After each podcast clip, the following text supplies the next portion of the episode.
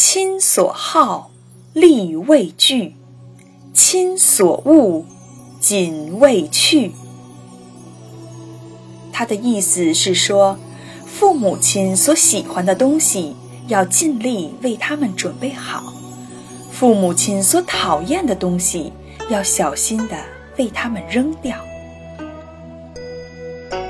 谭子是古代的一位大孝子，他对父母特别孝顺。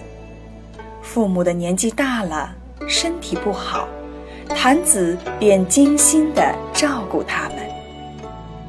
有一天，谭子的父母想喝鹿乳，谭子就到山上去，想尽办法来获取鹿乳。山上的鹿虽然不少，但是却难于接近。为了得到鹿乳，谭子只好披上鹿皮，混在鹿群中。谭子的耐心获得了回报。终于有一天，他得到了鹿乳，他赶快带回家让父母品尝。一个猎人上山打猎，见到这件事情后十分感动，便告诉了大家伙。从此，韩子露乳奉亲的佳话就被传颂开。